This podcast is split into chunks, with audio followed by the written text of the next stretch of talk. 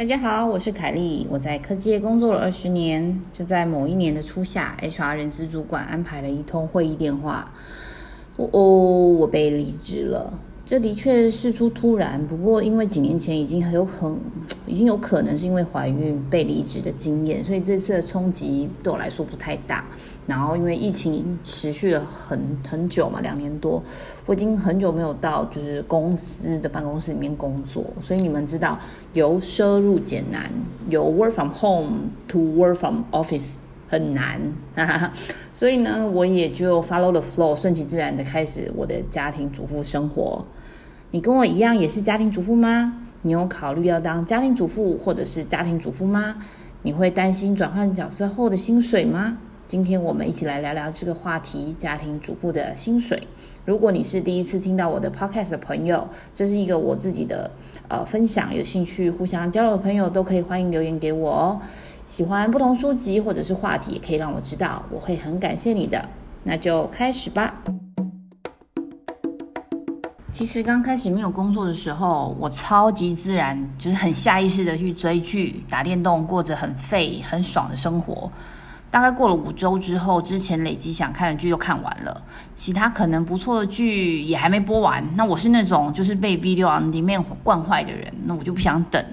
那再过了五周，我本来在玩的游戏关卡都闯完了，找了新游戏，可是也就大概是这个样子。游戏要氪金的时候，我就开始觉得啊，算了，不要玩。虽然我会觉得可惜啦。然后接着我开始学做菜，做一做菜，浪费了一些食材，跟家人分享，其实也还蛮有成就感的。那有时候种菜啊，然后我做一些手作，写书法，其实事情还蛮多的，然后都还蛮开心的。接着我也不知道某一天为什么会加入一个就是台湾人的一个社群，然后发现原来新加坡有很多很多不同台湾人的网络社群，然后就参加了一些妈妈群的聚会。呜啦啦，这真是大开眼界！因为其实我一直都是工作，然后在办公室出差那种生活，然后这些妈妈姐妹们聚会的场景，其实我都是在电视剧里面看到的。然后忽然间发生在我自己身上，有一种很说不出的有趣感。你们知道，就是那种很像上电视的感觉。可是我不是真的上电视，就是那种嗯，就类似《楚门秀》《楚门的世界》那种。感觉我们的生活就好像是不同的场景在切换，然后每一个阶段啊，或者是每一个转场这样子啊，好可惜呀，怎么不是那种迪士尼公主世界呢？嗯，到目前为止啊。我参加过的聚会其实都还蛮愉快的，然后话题也超级广泛。每一个人带来不是自己的故事而已，他们带来的是一整个家族，就是自己的家，还有延伸出去的家，这样就一整个家族，很多很多家族的故事。可能有的经商啊，有的可能到处流浪啊，有很多亲子、夫妻、家庭的关系。可是不管故事是怎么样，其实我觉得每一个我遇到的妈妈、太太都让我觉得非常佩服。就有一个我觉得就时间管理非常厉害的一个妈妈，她就是家里有小学生，然后她有两个孩子，一个八岁，一个十岁。那新加坡小学是七点半之前要到校，下午一点半下课。然后这个妈妈呢，他们家离学校需要待二十到三十分钟搭车才会到，所以每天早上她可能六点之前要起床准备早餐，六点半起来就起床了，七点之前要送小朋友上学。然后八点就要去采买家用品、三餐用的食材等等。九点半回到家，要立刻开始做家务、洗衣、打扫、洗菜等等，然后修理一些东西。可能有时候还要陪公婆看医生。那十二点半开始要准备小孩子下课的食物，因为中午搭车会塞车，要早一点去。然后两点多就接到小孩回到家之后，小孩要赶快的洗澡。然后让他们赶快吃完午餐，三点他要开始陪小朋友写作业，然后可能要练习听写啊，要看作业多不多，那要考试之前还要复习，有时候还要准备就是补充教材，很快两三个小时就过去，因为作业一般来说都不少。那五点多就要开始准备晚餐喽，然后让小孩子可能休息一下，六点半要吃晚餐了，吃完可能差不多七点多，看完一些课外读物，学校要求的或者是一些练习，弹钢琴啊，画画。八点半之前，多数的小孩就要去睡觉了。这个时候呢，他就有大概两个小时左右的 me time。可是通常他在这两个小时里面，就要在网上看教材，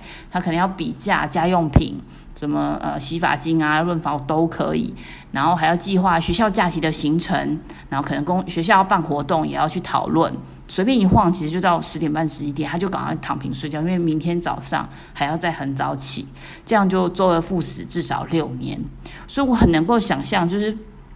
父母啊，可能有的是到高中都还在操心的。我以前听过人家讲。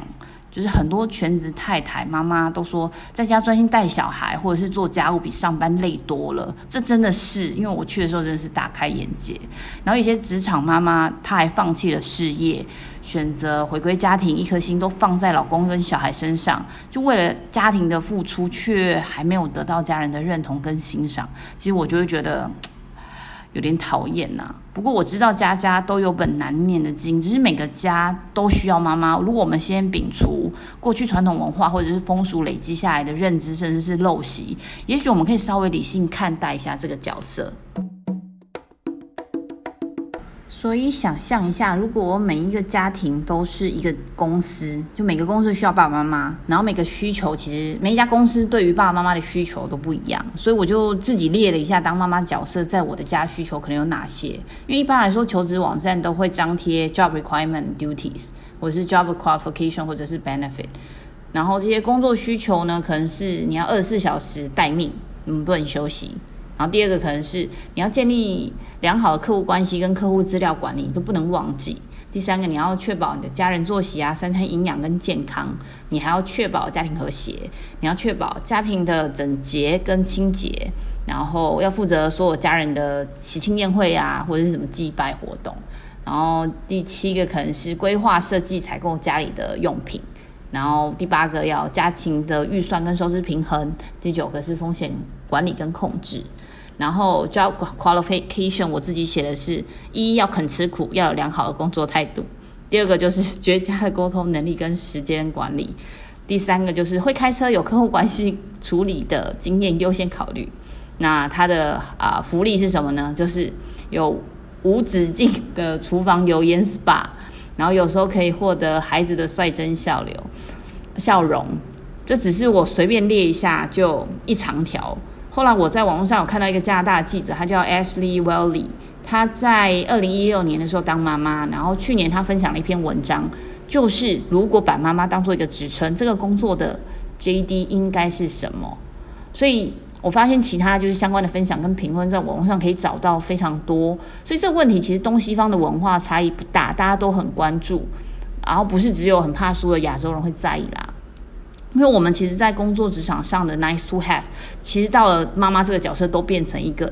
必要条件。就比如说好了，我们不喜欢老板或者是同事。我们可以找另外一份工作，可当妈妈不行嘛？你怎么就是随不能随便随随便便换掉？然后如果在公司里面当到总经理，我可以就是直接啊，这总公司的决策没办法，对？还可以推卸责任。那如果我好，我就是 startup 的创办人好了，我也可以说哦，公司现在没有钱，经营不善，公司倒闭是时代的问题，就大家还没有办法接受这个新的东西创新，总体环境不好，然后公司就可以倒闭重来。可是当妈妈。大部分原则上没有任何可以讲的借口，因为就只能不断改善嘛。哦，妈妈知道了，我下次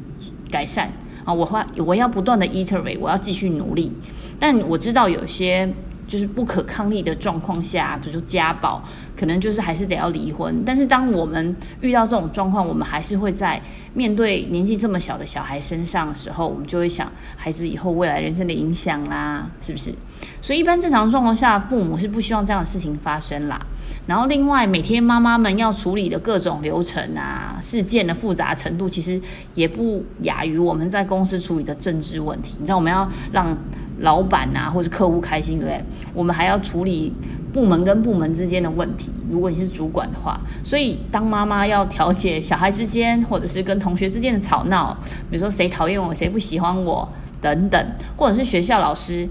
也有很多不同的问题。然后还有家长，就是这个班级里面的家长，或是整个学校的家长会要合作啦，办活动，过年过节的礼物往来啦，有礼貌啦，生日会啦。这些，而且还有一些，每一个人偏好都要记得牢牢的。比如说，公公喜欢什么，然后婆婆不喜欢吃什么，然后回到整个大家族，我们讲妯娌的问题啦，公婆的问题，还有自己娘家的问题，各种不同的话题关系，这些问题妈妈都要处理。所以总结起来，哦，我大概知道你的 JD 是这些，这个这个范畴。实际上，因为职场上其实很多工作都这样，就是入职的时间有定义。入入职的时候有定义工作范畴，写在合约里，然后要连带负责职务延伸出的范畴，然后真的有劳资纠纷就有劳工局来协商。但是因为妈妈这个角色，可能没有办法百分之一百套用在我们刚刚讲那个工作的。状状况里，可是如果我们理性的看，妈妈是没有职前训练的，工作范畴跟责任还可以无限延伸，没有边界的，然后还要随着就不同的状况随时调整。就比如说我的小孩对绘画或是艺术有兴趣，那我就要去研究；然后对太空有兴趣，对建筑有兴趣，每一个话题我都得要学习多个领域才能拼凑出来的，才能去满足小孩无限的精力跟想象力嘛。所以，因为妈妈这个角色是驾驭婚姻关系，我们现在就是简化嘛，用一个职称、一个工作来分析，想要理性的去看这个工作的价值到底是什么。那如果对于这个话题有兴趣的朋友，也可以留言分享自己的观点哦。大家其实也多数认同，妈妈是一个富有挑战跟不容易胜任的工作。大家对于这样漏漏等，然后严苛的工作需求，到底觉得应该要拿多少薪水呢？我在网络上找到三个不同的资料，可以跟大家分享。第一个是我在《经济日报》上一篇文章看到的，就根据统计，家庭主妇这个工作需要。兼顾多个面向，包括煮饭做菜啦、照顾小孩啦、洗衣服啦、打扫清洁啦，然后还要做保全，要做司机，还要做心理的支持。所以，如果就是每一个相应的工作比例这样子算起来，这个月薪娇妻每个月可以领到将近四点六万。因为一个人身兼多职，并不是每一个人都做得来，所以这个月薪是大概这样估算出来的，将近四点六万台币。第二个参考是去年二零二一年新加坡李光耀公共政策学院的研究统计，他说育有两个小孩的家庭每月需要六四二六新币来应付基本开销，然后单亲家庭的话，就是有一个两到六岁的小孩，他每个月需要三千两百一十八，然后如果是呃，我刚刚讲那个两个小孩的，七到十二岁，或者是十三到十八岁的，就两个小孩，一个月就需要六千四百二十六新币。那如果是独居老人的这种，要一个月至少要一千四。所以这个报告是说，就是总结来说，建议其实一个合理的起步工资应该是每个月二九零六。所以依照这个逻辑啦，没有经验的妈妈应该至少一个月要领二九零六新币，有经验应该要更高，是不是？然后第三个是美国的 Salary.com 网站也有母亲这个工作的收入价值趋势图，然后在二零一九估算的这个年薪呢是高达十七万八千美金。就它产生这个价值，换算成台币大概是四十万台币哦，这个价值真的很高。所以我在查查资料的时候，我就觉得，哇塞，如果真的可以拿到这个薪水的话，太令人兴奋了。我知道拿这个薪水啊，听起来很爽，可是不是很实际，因为老公不太可能给这个薪水。我跟很多的妈妈聊过，发现每个家庭的状况都不太一样。其实有几个方式，一个是老公会直接给老婆付卡。老婆就直接消费，就用就刷卡直接做。第二个呢是家庭会有一些家庭的支出预算，老公就是说哦，我每个月固定给你一笔固定的家用，老婆就用这个家用来维持平衡，省下来的就会是自己的零用金。另外一个就是实报实销，就老婆拿收据给老公报销，但这样就比较难去存私房钱啊，就是跟老公另外申请零用金。然后第四个是我觉得听到最好的办法，因为就是夫妻有一个共同的账户，然后有两种方式，一种就是这个共同账户呢是由收入的人的多少百分比汇到这个账户，如果老公跟老婆都有工作的时候，就是当然就公平嘛，大家都去呃付出。但是如果当只有单一一个收入，比如说老公的收入，他可能就是呃赚一万块，说那我每个月汇两趴好了，然后就是变成。呃，两百块汇到这个账户里面去，然后老婆再从中来管理家庭需要的支出。啊，另外一个就是维持账户的水位，就是比如说这个家庭的账户就是每个月都要在两万块左右，然后老老婆会去控管支出，过低的时候就跟老公说，哎，你要再存入再多一点的资金进来。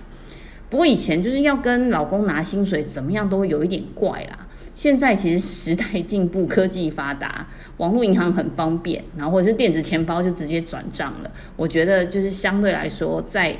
谈这个薪水怎么拿，我觉得就是方便了许多。不过很多夫妻在结婚之前，对于金钱观的讨论其实不多，甚至不知道家里的总收入或总支出是多少。然后面对那种婚后或产后没有工作的太太或者是妈妈，就会产生某个程度的压力。毕竟每天睁开眼睛，我们要花钱，然后小孩可能就需要很多的用品。小时候我听过一句话：“贫贱夫妻百事哀。”虽然金钱不是万能的，可是钱的确可以解决一些问题。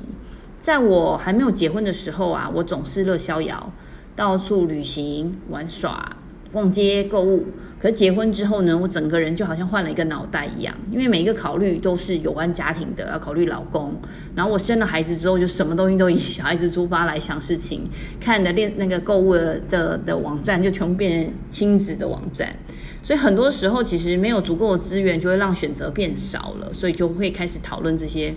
话题。很多夫妻就因为资源的不足，没有办法达到自己想要的选择，就会开始吵架。因为跟过去单身的生活就有一个很大的落差嘛。那其实就真的应验我们讲的那个贫贱夫妻百事哀了。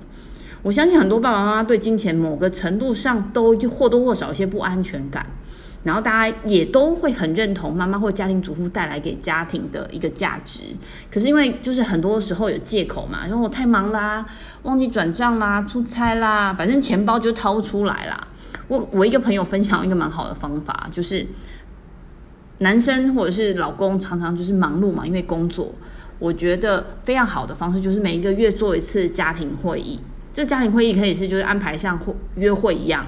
安排好议程，就是我们今天要讨论的话题是什么，让彼此都有一些心理准备，然后甚至也可以提出一些建议方案。然后讲完之后，大家不管有没有结论，大家一起去吃个火锅、看场电影都好。然后在这个会议上的时候，夫妻都要用那种很认真跟正面的态度来对待自己家里遇到的不同的挑战。那老公也可以趁这样的机会去分享自己工作上遇到的一些压力啦，让老婆也能够理解，比如说为什么一直加班等等。那只要两边就是夫妻双方都知道对方的心跟态度，然后有很多的对话，共同面对不同的挑战跟困难，也可以分享彼此对彼此的不同的期望。只要有对话，这样就可以有相对来说比较容易有和谐的家庭。我自己觉得一开始的对话其实是很容易是吵架的，因为因为不是很熟悉这个模式，毕竟过去可能就是甜言蜜语啊什么的。可是我觉得在探索讨论这些敏感话题的的方式是很重要的，所以一定要就算是吵架，也要有展开对话的这个动作。金钱观是一个，然后等到小孩子长大之后，另外一个敏感的话题就是教育，是不是？所以我觉得要相信自己啦，每一个妈妈或者是太太，因为我们都已经能够驯服听不懂语言的 baby，对吧？我相信就是也可以通过不同的方法找到跟老公讨论这些话题的频率啦。好喽，那今天就先到这里。想问问大家，你老公有给你零用钱吗？家里有没有编列预算的习惯呢？都是怎么样做家计管理的？如果你们希望能多聊聊理财这个话题，也欢迎大家留言分享哟。最后，很感谢你们的聆听。如果你们喜欢姐妹欧贝贡的内容，也别忘了给我们五星评价，让演算法知道你们很喜欢。对节目有任何想法的朋友，也可以留言给我们。下周再会啦，拜拜。